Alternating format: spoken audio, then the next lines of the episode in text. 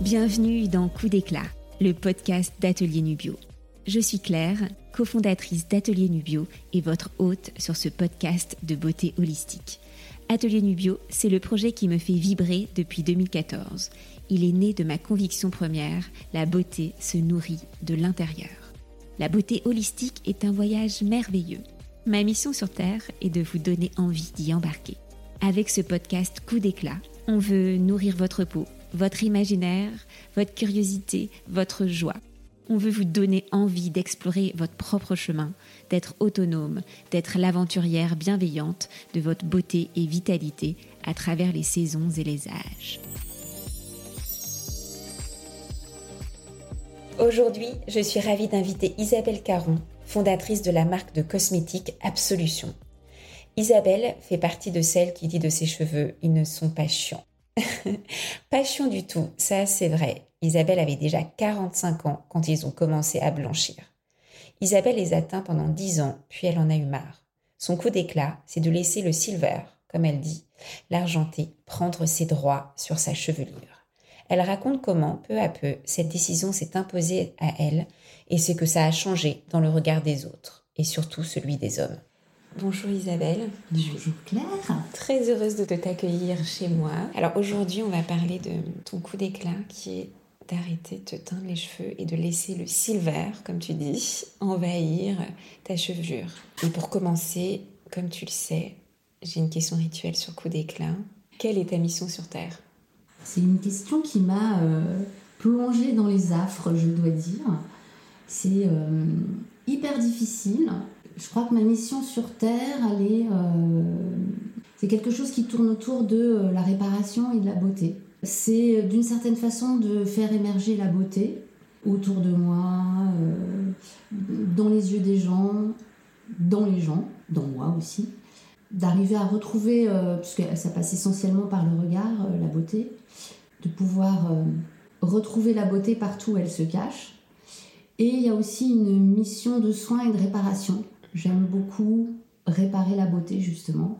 Je trouve que c'est euh, une mission de vie euh, formidable et c'est aussi une mission euh, qui peut nous rassembler. Si on s'intéressait d'une certaine façon plus à la beauté, mais à la beauté du monde, à la beauté des choses, à notre beauté également, mais en allant bien plus profond que la couche superficielle qu'on peut imaginer quand on parle de beauté, c'est quelque chose de très rassembleur, puisque ça nous nourrit tous et c'est, on le sait, très apaisant. Donc tu dis réparer, donc euh, tu as l'impression que tu viens quand quelque chose a été abîmé? Oui. J'essaye de... Après, très humblement et à mon micro-niveau, j'essaye évidemment, un, de ne pas l'abîmer, pour commencer, euh, de la faire émerger. Mais si elle a été, euh, si elle a été abîmée, j'essaye de réparer. Et surtout la beauté de la peau? Bien sûr, la beauté de la peau, ça paraît assez euh, évident puisque c'est mon métier. Mais euh, la, la, beauté, elle est bien plus diverse que simplement une beauté euh, esthétique, physique. C'est aussi la beauté des sentiments, c'est la beauté des objets, c'est la beauté des plantes. enfin bon, on est environné de beauté.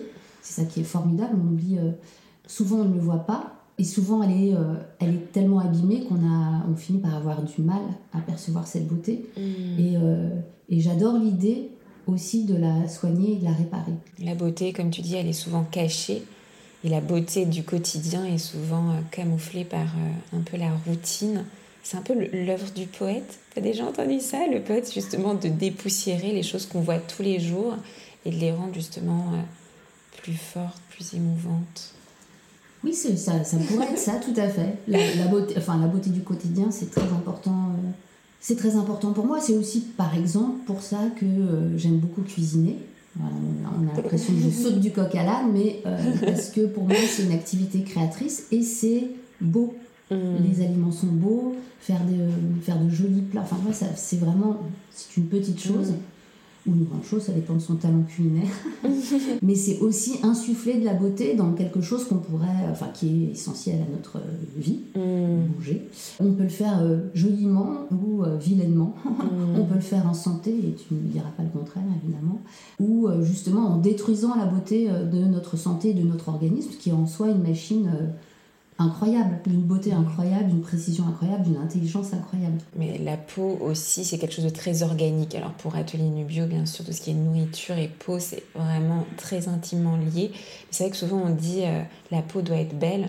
Ça, c'est une des grosses convictions que j'ai, que je partage souvent, c'est que la peau, son job, c'est pas d'être belle, c'est euh, tout un tas de, de fonctions. D'être en santé. Suer, mm. euh, absorber, aussi te transmettre des mm. messages, aussi, euh, transmettre aussi des choses qui sont passées. Quand tu parles d'émotions, c'est vrai qu'aussi la peau, elle transmet les émotions, aussi de ne pas avoir utilisé les bons produits ou d'avoir mal dormi, tout ça, ça se voit sur mm. la peau. En fait, son job, c'est pas d'être belle. Son job, c'est pas d'être belle, mais elle est belle si elle est en santé. Et si justement, elle n'est pas entravée dans tous ses fonctionnements mais c'est, euh, bon, aussi euh, tout à fait euh, là-dessus, on se retrouve évidemment puisqu'on est, on est dans le même univers et, et, on partage des valeurs tout à fait communes, mais Absolution, on est vraiment là-dessus sur le, le lien mal connu qu'il y a entre ta psyché, tes émotions, tout le côté systémique de ton organisme et la peau qui a un job absolument faramineux à faire. Mais une, une belle peau, c'est une peau en santé. Et il faut accepter aussi que c'est un système, un écosystème, et que donc elle ne peut pas avoir une seule position d'une certaine façon. Donc oui, elle va suer, oui, parfois elle peut avoir un petit bouton, c'est pas ça qui la rend vilaine. Mmh. C'est simplement les grands dérèglements qui effectivement peut-être peuvent être pénibles à vivre. C'est carrément un organe, hein, la peau, enfin, l'organe le plus étendu oui, plus du corps. Hum, et aujourd'hui, on va parler surtout de cheveux. C'est ton coup d'éclat qui a commencé, je sais, il y a quelques années. Est-ce que tu m'as dit que c'était un long coup d'éclat Oui. D'arrêter de te teindre les cheveux? Est-ce que tu peux nous expliquer un peu comment ce coup d'éclat est né et comment est-ce qu'il a vécu dans le temps et où t'en es aujourd'hui de ce silver? C'est très intéressant en termes identitaires, parce que c'est un vrai shift aussi, et euh, en termes euh, politiques. Alors, mon histoire avec les cheveux et la teinture, euh, c'est une histoire qui a démarré assez tard, puisque contrairement à beaucoup de femmes et d'hommes, je ne me suis pas teint les cheveux quand j'étais jeune, j'ai pas joué avec mes cheveux en enfin, j'aurais pu, mais c'est pas quelque chose qui me passionnait. Et j'ai commencé à avoir des cheveux blancs assez tard. Quand, les cheveux bleus sont, apparus, je me suis teint les cheveux. Donc bon, euh, quelques cheveux blancs, je me teins les cheveux dans ma, couleur naturelle. En plus, j'en profite même pas pour faire des expériences de ouf, pas du tout. Et puis, je fais ça euh, environ une dizaine d'années. Je trouve au fur et à mesure que c'est quand même extrêmement casse-pied. Pour deux raisons. D'abord parce que... Euh, alors, j'ai une bonne nature de cheveux, donc au moins, ça ne m'abîmait pas les cheveux, ce qui est déjà une chose. Mais ça prend du temps. c'est relativement coûteux. Bon, c'est pas forcément euh, hyper fun. Moi, je suis pas, j'adore pas aller chez le coiffeur. De temps en temps, ça me fait plaisir, mais je suis vraiment pas. Euh, ça fait pas du tout partie de mes rituels de, bien-être, je dirais. Et la seconde chose, c'est parce que ça me rendait aussi très euh, consciente du défaut que ça pouvait être d'avoir, quand ta teinture commence à s'en. Enfin, tes cheveux repoussent, donc tu as des racines. En plus, mes cheveux poussent relativement vite, donc vraiment, c'était plutôt quelque chose de toutes les trois semaines, quoi. Et le fait que le moment où je voyais mes racines apparaître, ça me fragilisait beaucoup parce que je mmh. trouvais ça, pour le coup, vraiment laid. Et ça rendait visible le fait que j'avais triché. bah, pourquoi Enfin, une tricherie, c'est un peu idiot comme, comme sentiment, mais malgré tout, je le ressentais comme ça. Et bon, le, côté fun, c'est que comme je suis microscopique, euh, je suis très petite, donc les gens sont très me dominent très facilement. Et, euh, et donc, euh, j'avais vraiment l'impression que tout le monde ne voyait que ça. Et, euh, et, je trouvais ça fort désagréable. Voilà, bon, le temps passe et je trouve ça de plus en plus pénible en fait de, de devoir assumer toutes les trois semaines ces histoires de teinture et me sentir mal si jamais j'ai pas eu le temps. Et voilà, pendant trois jours, j'ai l'impression d'être vraiment un vilain petit canard. Et je réfléchis à cette histoire de, cheveux euh, avec tout ce que, euh, évidemment, ça implique, c'est-à-dire, ça y est, vous avez des cheveux gris, euh, vous êtes une grand-mère, vous avez l'air d'avoir 100 ans, vous sortez du marché, hop, on vous change de catégorie, la pile de, tu changes de pile de dossier. Et aussi tout ce que ça sous-entend, c'est-à-dire cette vision très patriarcale, très hétéronormée, séductivement normée, qui est que les femmes sont consommables tel âge à tel âge, en ayant l'air d'avoir cet âge-là, hein, et tu ne peux pas déroger à ça. Les hommes qui se teignent les cheveux, alors qu'il y en a beaucoup qui se teignent les cheveux. euh, alors ça, en revanche, c'est quand même hyper secret parce que Oui, c'est drôle Voilà. entre les hommes et les mais, femmes, la mais teinture, surtout, ouais. on- enfin, c'est pas du tout nouveau de, de dire ça, mais on sait très bien euh, quelle est l'immense injustice. Hein. C'est voilà, le, le mec vieillit, euh, un homme qui vieillit bien, qui a des cheveux gris, voire des cheveux blancs, qui a quelques rides, etc. On peut le trouver hyper craquant, voire même mieux que quand il était jeune. Vieux beau. Voilà. Non, pas vieux beau, parce que vieux beau, euh, vieux beau, c'est un peu, Ouais, tu vois, c'est un peu rejoue un méprisant. peu, Et puis ouais. bon, Mm. non, il y, a des, il y a des gens qui sont juste, enfin des hommes qui sont juste, euh, effectivement, euh, très. Qui se bonifie, ouais. voilà, qui se bonifient avec l'âge. Les femmes, on ne se bonifie jamais. Tout au mieux, vraiment, si tu as de la chance, tu es bien conservée, euh, tu ne fais pas ton âge, tu es encore belle. Ça, c'est le mieux que tu puisses espérer. Mais je n'ai jamais entendu qu'on dise d'une femme euh, plus âgée, elle est mieux maintenant que quand elle était jeune. C'est vraiment, inconnu au bataillon. C'est une grande injustice et surtout, c'est euh, encore un poids qu'on fait poser sur, les femmes. Donc, je lis le livre de Sophie Fontanelle, une apparition. Alors, on est beaucoup à l'avoir lu et on, est, ça, on a beaucoup été inspiré, on est beaucoup à avoir été inspiré par, euh, par cet écrit. qui est- C'est un très beau livre, vraiment, qui parle de cette transformation et de, de, de, ce que ça change, vraiment identitairement aussi, de la façon dont les autres te considèrent aussi. Et ça me travaille en fait. Mais je vais mettre vraiment, je vais mettre deux ou trois ans. Je vais commencer ma réflexion avant de lire euh, le livre mais je vais mettre deux ou trois ans à me dire allez, je vais le faire. Et c'est vrai que j'avais l'impression de prendre un risque important d'une certaine façon, à la fois d'une façon euh, personnelle, tu vois, d'identité, parce que le regard des autres va changer, et aussi, qui plus est, dans le monde de la beauté, j'avais l'impression d'avoir une espèce de double contrainte aussi. C'est-à-dire que, en tant que euh, fondatrice d'une marque de cosmétiques, je dois être relativement représentative. Tu vois, je mets tout ça entre guillemets. Enfin, c'est personne ne me dit que ça doit être comme ça, mais j'ai l'impression que ça doit être comme ça. Et euh, et il y a quand même beaucoup d'indicateurs qui me disent que c'est mieux si c'est comme ça. Et donc j'avais l'impression que euh, si, je, si je changeais de rive, je desservais aussi Ah oui. mon bébé entreprise. Donc ça a été, et, et tu vois, j'ai assisté par exemple à un colloque il y a deux jours.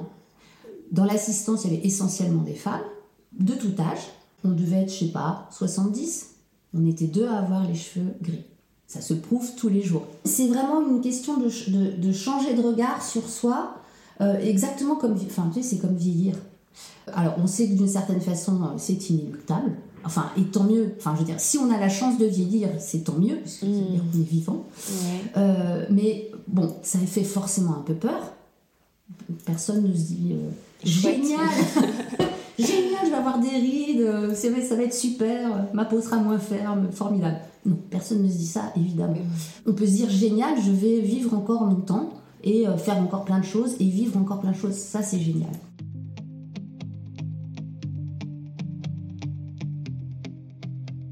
Nous sommes à la moitié de l'épisode. C'est le moment de s'ancrer, d'inspirer et d'expirer profondément avant d'accueillir la suite du coup d'éclat d'Isabelle. Un des compléments best-sellers d'Atelier Nubio, ce sont les ampoules de plantes On veut une chevelure de sirène. Cette cure est composée exclusivement d'ortie et de prêle bio, à suivre pendant 20 jours ou plus, pour revitaliser le cuir chevelu et tonifier les cheveux. Cette cure divine est idéale au changement de saison, en postpartum ou à tout moment de l'année pour donner un coup d'éclat à sa crinière. À commander sur atelierNubio.fr ou à notre atelier boutique 4 rue Paul Bert dans le 11e à Paris. Donc, tu as mis du temps à les acquérir. Je sais plus quelle euh, actrice avait une, une phrase comme ça en disant qu'elle appréciait Oui, chacune de ses oui, rides oui. qui était euh, justement, elle avait mis du temps à les gagner. Tout à fait. Après, tu peux très bien faire en sorte que ça aille euh, tranquillement, ce vieillissement. Tu vois, le plus tranquillement possible et euh, le mieux possible. Et ça, c'est, euh, pour moi, c'est une mesure de santé d'une certaine façon. Tu vois, c'est respecter son corps. dans la tête et aussi. voilà. ouais. Mm. Euh, et puis, ça n'est pas que des choses physiques. C'est aussi, Mm. bien évidemment, plein de choses émotionnelles, mentales, spirituelles, etc. Mais de toute façon, tu, tu vas vers ça. Cette espèce de transformation, c'est comme une adolescence. On a coutume de dire que c'est, par exemple, la ménopause, enfin, tu vois, les, les, grands steps du vieillissement, entre guillemets, c'est comme une adolescence mais elle est mal considérée parce que euh, au lieu d'aller vers l'âge adulte, eh on va vers la mort, certes, bon, a priori, c'est quand même, on a encore beaucoup de temps à vivre entre les deux. C'est aussi transformateur que l'adolescence. Tu changes vraiment de carapace. Euh, tu changes, tu changes d'être. Enfin, tu changes pas complètement, c'est toujours toi. Mais il y a une vraie évolution, il y a un vrai shift. Et donc j'ai essayé de faire cette transformation en me disant, justement, c'est une transformation tu vois, c'est comme un phénix, hop, tu changes d'enveloppe. Et c'est assez passionnant. Et ça a duré combien de temps, la transformation? Alors écoute, euh, ça a duré un an. Et euh, je me suis dit, ben voilà, c'est la dernière fois. Mais, mais parfois, tu vois, je pense, je me dis, tiens, ce serait rigolo si en fait je me recolorais les cheveux. Je me dis, ah non, non, parce que quand même, le temps, tu vois, ça prend bien un an. Euh, de, faire le changement. Moi, je ne voulais pas le, je ne voulais pas le vivre comme euh, justement, par exemple, Sophie Fontanelle ou Agnès Varda l'ont fait. Tu vois, c'est-à-dire tu laisses vraiment, tu fais tes, bicolores, hein, tes bigous. Moi, je trouvais pas ça, enfin, je, ça, je pouvais pas l'assumer, par, par exemple. Donc, j'ai fait des patines euh, chez Delphine Courteil, qui m'a accompagnée là-dedans. Donc, on a fait des choses, tu vois, douces euh, et puis euh, j'ai coupé très très très très court et euh, c'était parti. Je me souviens très bien de la tête de, de l'équipe Abso quand je suis rentrée avec mes cheveux, mais vraiment, tu vois, j'avais quoi 2 cm et, et, donc gris, puisque là on avait tout rattrapé. Ils m'ont il, il me fait c'est très très très court quand même. j'ai senti qu'ils étaient un petit peu choqués, alors que moi ça m'allait très bien. J'avais déjà eu les cheveux super courts et, et je trouvais ça chouette. Mais j'ai bien senti que ça allait mettre un petit, un petit après, ton idée était de refaire pousser tes cheveux comme avant. Oui, en fait, je voulais avoir euh, tu vois, des, des longs cheveux euh, silver parce que je trouvais ça très beau. Aussi parce que euh, pendant très longtemps, et je pense qu'il y a encore plein de femmes qui le croient, parce qu'on leur a seriné ça, c'est que à partir d'un certain âge, entre guillemets, et encore plus si tu as des cheveux gris ou blancs, il faut avoir les cheveux courts c'est pas un problème. Je on peut très bien euh, se teindre les cheveux jusqu'à 110 euh, ans si on a envie. C'est pas un souci, c'est juste avoir la possibilité de ne pas le faire et que ça ne soit pas connoté de façon aussi forte, que ce soit une couleur de cheveux comme blond, brun, auburn, euh, roux, enfin voilà. Et là, tu fais encore des couleurs sur ah tes cheveux Plus du tout, là Non, non. Je, là, c'est silver euh, naturel. Il y a eu une petite année de, de, transition où elle ne colorait pas les cheveux, mais elle me faisait un petit peu des patines pour justement qu'on n'ait pas la démarcation euh, franche. Et puis, une fois que j'ai eu coupé court, j'ai plus jamais fait euh, de couleur. Et en fait, j'aime vraiment bien cette couleur, je trouve ça joli. Enfin, je, je, ne suis pas la seule à trouver ça joli parce que. elle est très jolie. On, en, parle souvent. Mais, je confirme. Mais malgré tout, je vois bien, et je vérifie euh, tout le temps, que tu changes de catégorie. C'est, euh, tu vois, là, c'est tellement normé, la société est tellement normée là-dessus, tu passes dans une autre case. C'est étonnant. Ça, tu le sens dans quel genre de Je le sens dans, euh, dans plein de choses, mais notamment dans, tu vois, c'est surtout beaucoup par rapport aux hommes. Tu vois, le, très, très classiquement, alors après, il n'y a pas que les cheveux, il y a l'âge aussi, évidemment. Enfin, tu vois, j'ai pas pris 25 euh, ans en, deux ans. Donc, euh, le fait d'avoir des cheveux gris, c'est un signal euh, chez le, le, masculin qui dit vieux. Tu es devenu invisible. Alors, c'est pas mal, tu as une cape d'invisibilité en même temps. C'est plutôt pas. Enfin, je veux dire, il y a plein de moments où c'est tout à fait arrangeant. Mm. Mais c'est quand même assez incroyable de voir à quel point c'est des conditionnements. Et en termes de libération, depuis avoir atteint les cheveux, ça, tu as ressenti quelque chose?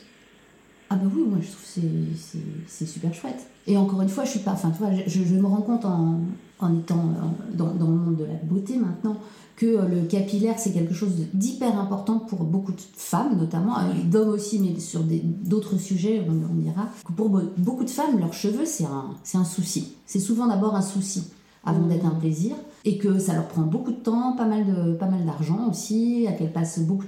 Enfin, il y a plein de femmes qui ne peuvent pas sortir sans euh, avoir fait un brushing. Moi, ça me, les, enfin, tu vois, les bras m'en tombent.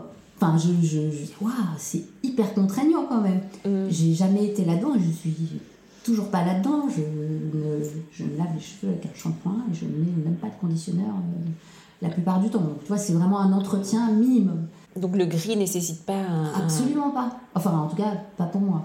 Non. Au contraire, c'est beaucoup moins pour moi contraignant qu'une teinture parce que tu sais que euh, si tu vas au soleil, euh, bah, la, couleur réagit. Si tu te baignes, euh, l'eau de mer, c'est pas terrible non plus pour les teintures. Enfin, il y a quand même pas mal de choses. Et puis bon, ça n'est pas très bon pour les cheveux, tout simplement. Ouais, tu les sens en meilleure santé maintenant que tu as arrêté de les teindre? Moi, j'ai des, des, cheveux sympas. non, mais c'est vrai, j'ai jamais eu de problématique vraiment de cheveux. Et même la teinture, parce que c'était pas des, des, décolorations non plus, tu vois, c'est surtout ça, je crois, qui abîme les cheveux. Même la teinture n'arrivait pas à euh, les abîmer euh, vraiment. Mais bon, là, ils sont, ils sont contents, ils sont libres. Ouais. Donc là, il n'y a pas eu de réparation, tu je reviens là un peu au ah, Non, mais peut-être que, tu vois, peut-être que c'est une idée de euh, retrouver la beauté, enfin, la beauté cachée d'un joli cheveu argenté ou blanc, c'est beau aussi. Oui, tout à fait. C'est juste, c'est juste quelque chose qui peut être beau et que on a mis d'emblée euh, dans, la, dans la case. Non, c'est moche. Hmm. Non seulement c'est moche, mais en plus ça, ça, a plein de corollaires qui sont, bah ça y est, c'est fini. Euh, c'est pas encore morte, ouais, bah, attends un petit peu, ça va venir. Voilà. Donc, euh, tu vois, c'est un peu cette idée aussi de dire non, ça peut être juste joli. Et puis surtout, c'est, on fait comme on veut, quoi. Bah, le plus important, moi, en tout cas, moi, on m'a donné ça euh, au niveau de l'éducation, c'est qu'il faut se plaire à soi-même. Et c'est vrai que sur le truc, bah, tu peux teindre les cheveux ou pas, mais en fait, le, truc, c'est que tu te plaises à toi-même. Et ça, je trouve que c'est hyper important de se poser cette question. Euh, c'est comme tu dis, on a le droit de se teindre ou pas, ou de faire des injections ou pas. En fait, c'est à toi qu'il faut plaire euh, avant tout. Et ça, je trouve que c'est atteindre une sorte de sérénité. après, on a aussi le droit de ne pas se plaire. Hein. C'est aussi une autre, un dialogue entre soi et soi. Mais je trouve finalement, déjà quand on n'a pas, on se libère euh, des injonctions des autres, c'est déjà un premier grand pas.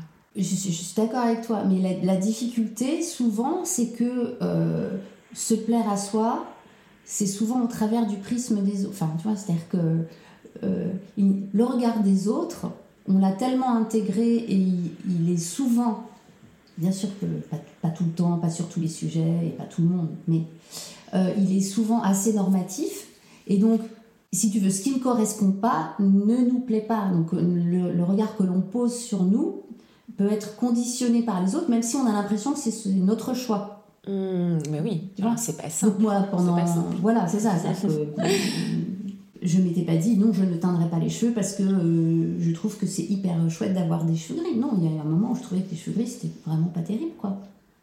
Et là, du coup, tu dis renaître comme un phénix, tu as l'impression qu'il y a une nouvelle.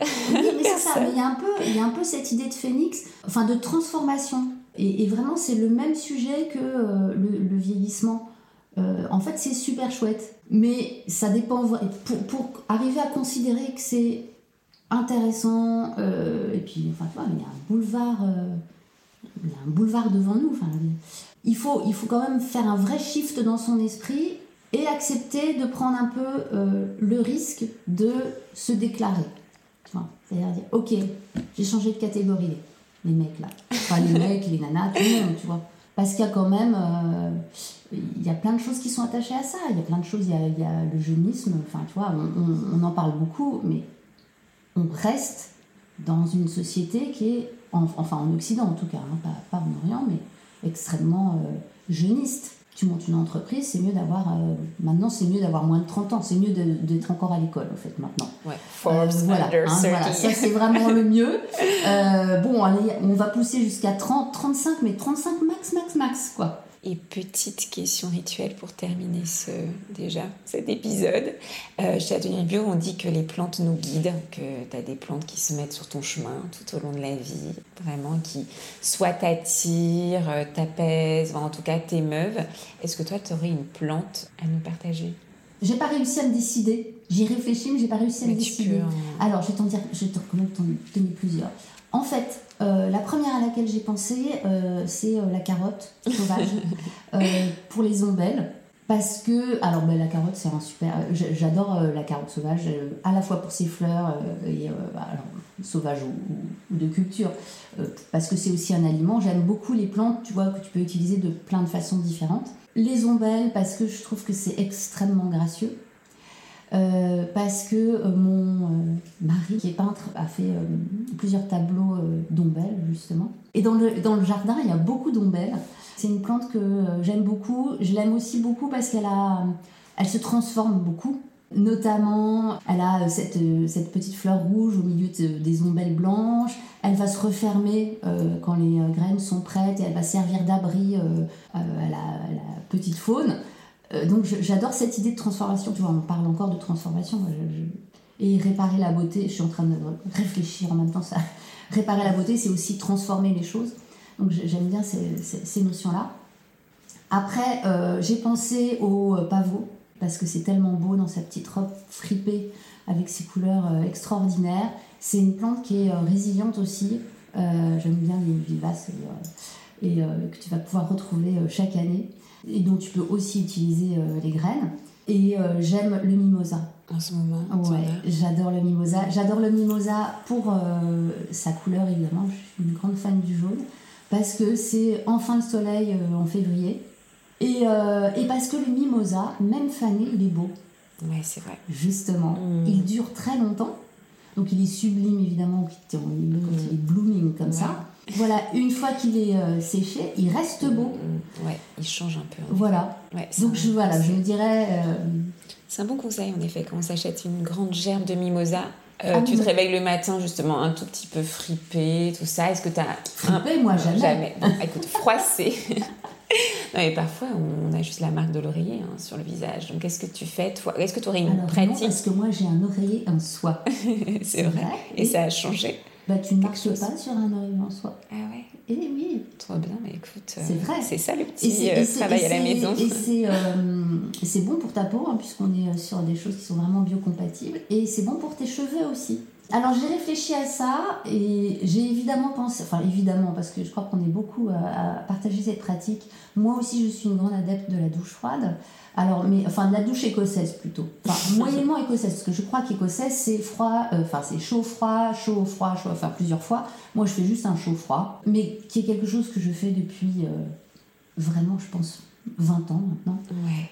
Et qui, euh, si je ne le fais pas, ce qui m'arrive très très très très rarement, j'ai vraiment l'impression tu vois, qu'il me manque quelque chose. Euh, donc c'est mon petit, c'est mon café de corps, je dirais. Euh, voilà, c'est ma façon de me réveiller et de et de, d'entrer dans la d'entrer dans la journée. Donc ça c'est vraiment essentiel pour moi.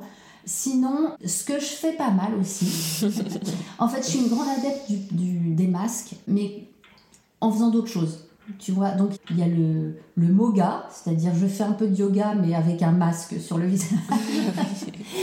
Ou pas faire trop de chien tête en bas ni de... voilà, exactement. Les inversions, j'aime euh, pas mal d'inversions aussi. Ah, tu fais les inversions avec le masque? Ouais, bah oui, tu t'attaches. Alors je m'attache les cheveux évidemment, sinon vraiment ça, ça, ça ne fonctionne pas. Mais euh, je fais souvent mon petit sport du matin, euh, que ce soit du yoga ou du pilates ou, voilà, ou un peu de renforcement musculaire, quand j'ai le courage, hein, parce que je ne le fais pas tous les matins. Tu sais qu'un bon rituel, c'est un rituel qui te fait plaisir. Oui.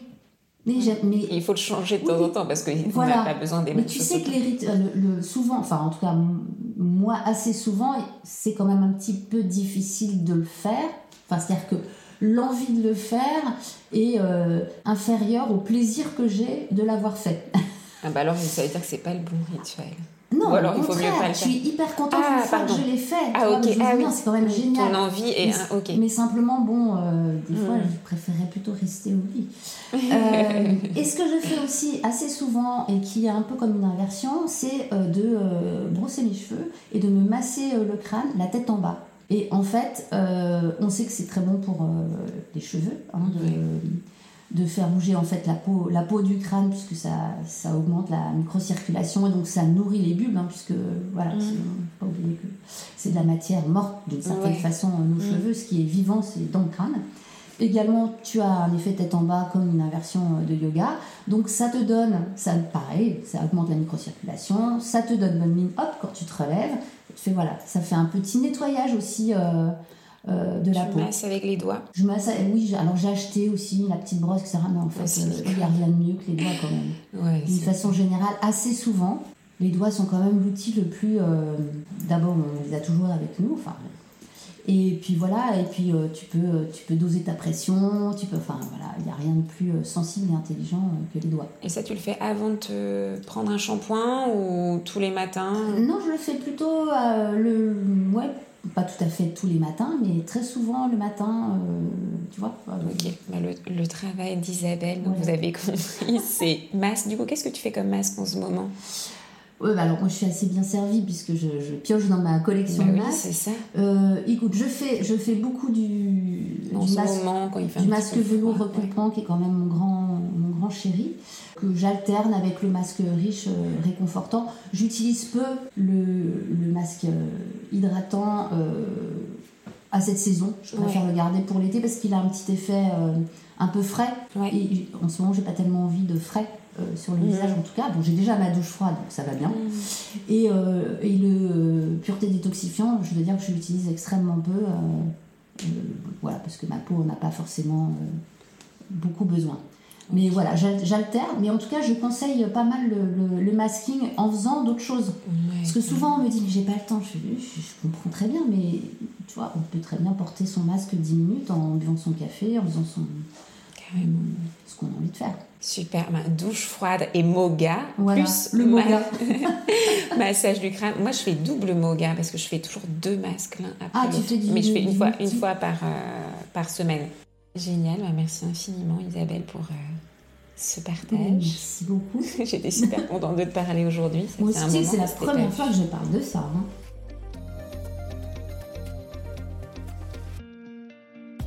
J'espère que cet épisode avec Isabelle vous a plu et que vous n'avez plus qu'une hâte, laisser le silver entrer dans votre vie. Mon podcast Coup d'éclat bénéficie de vos notes et commentaires.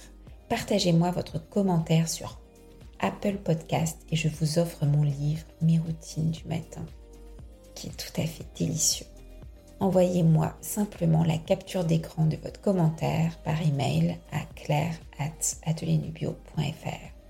Bonus, soufflez-moi des mots doux et des noms d'invités en même temps. Merci beaucoup.